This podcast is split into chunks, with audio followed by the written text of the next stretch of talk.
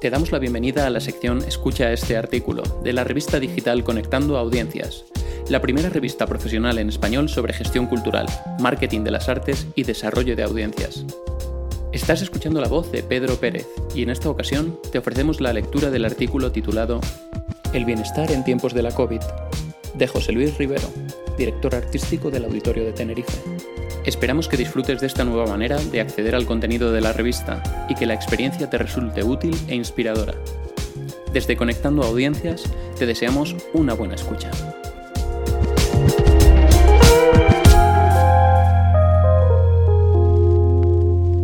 ¿Es procedente hablar de bienestar en tiempos de supervivencia?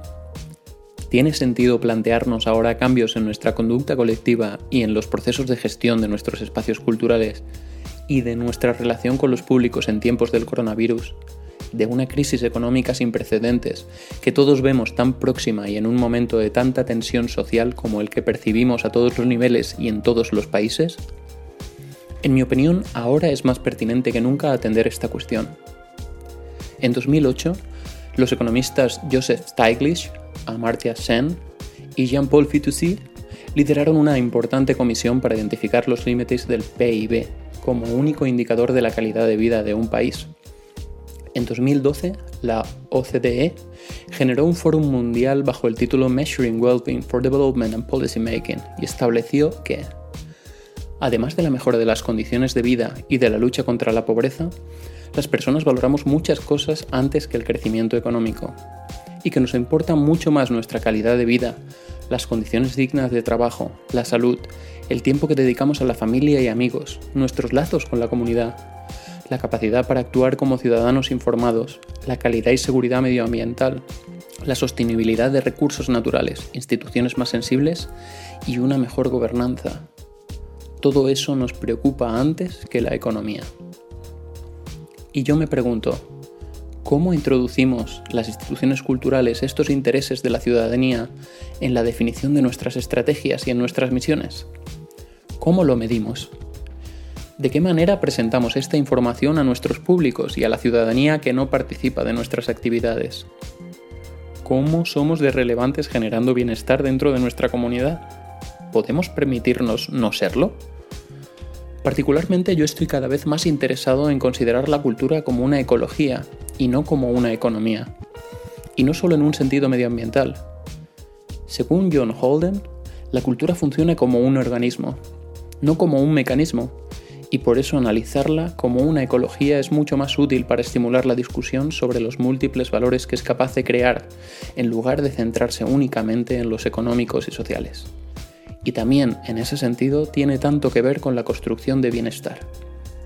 Afrontar una visión más holística de nuestros procesos de trabajo nos permitiría cambiar ciertas lógicas actuales que simplifican nuestras interacciones con el medio y los públicos. El ecosistema cultural no está separado de nosotros o relacionado con nosotros, sino que estamos incrustados en él. Nos hace al mismo tiempo que lo hacemos, y eso permite formas no jerárquicas de relación. Se requieren todas las partes para hacer el todo, y en ese sentido, todas las partes son iguales. Los procesos son importantes en la misma medida, la investigación es tan necesaria como la distribución final de un producto. Tratar la cultura como una ecología tiene en cuenta lo cualitativo tanto como lo cuantitativo, y es congruente con los enfoques de valor cultural que incluyen una amplia gama de bienes no monetarios. Tratar la diversidad en su dimensión más humana, aquella en que lo pequeño y lo grande coexisten para que todo funcione y se interrelacionen, la relación como valor cultural y una necesidad humana, el trabajo en red como una habilidad y no como una estructura.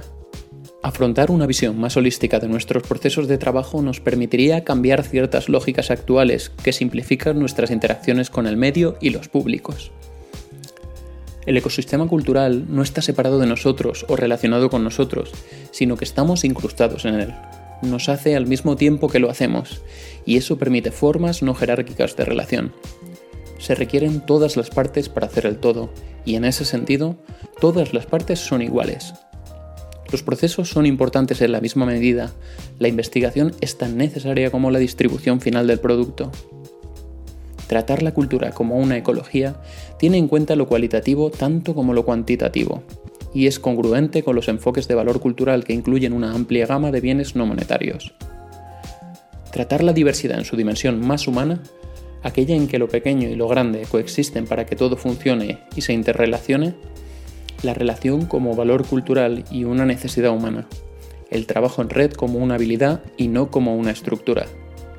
Cuando Mark Robinson puso en circulación su concepto de resiliencia adaptativa allá por 2010, estableció como uno de los factores fundamentales para abordar la incertidumbre la responsabilidad de la organización a la hora de concebir una mentalidad que asuma el trabajo con su entorno cultural, y también el compromiso de utilizar la inversión pública para generar tanto bienes públicos como el bien público, así como producir beneficio organizacional para usar su capacidad y nutrir a grupos nuevos y diversos, servir a los artistas y servir a los públicos.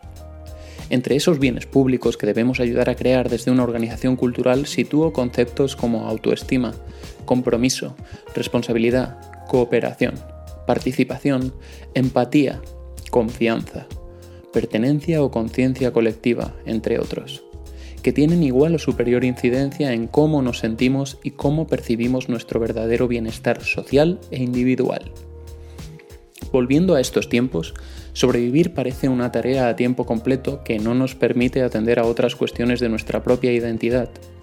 Por el contrario, el bienestar tiene que ver con nuestra dignidad como humanos, con nuestra capacidad de crear y de transformar nuestra realidad, y de actuar e interactuar con las demás personas para vivir en comunidad. La pausa es una bonita palabra que no hace alusión al tiempo. Es en realidad un recurso estilístico para la poesía, el descanso al final del verso. La pausa permite las uniones sonoras entre vocales, entre iguales, marca la respiración y viceversa. La cadencia del aire imprime ritmo y establece las funciones de la pausa. El ritmo y la segmentación, desde el interior, generan la estructura poética.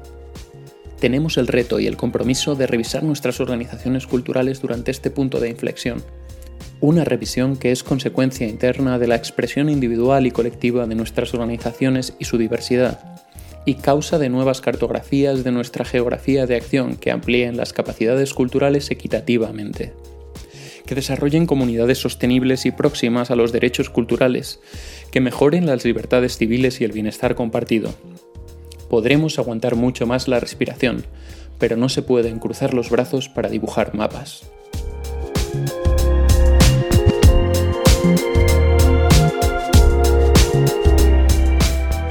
Esperamos que hayas disfrutado de este texto. No olvides que puedes acceder a este y otros contenidos de manera gratuita en Conectando Audiencias www.asimétrica.org.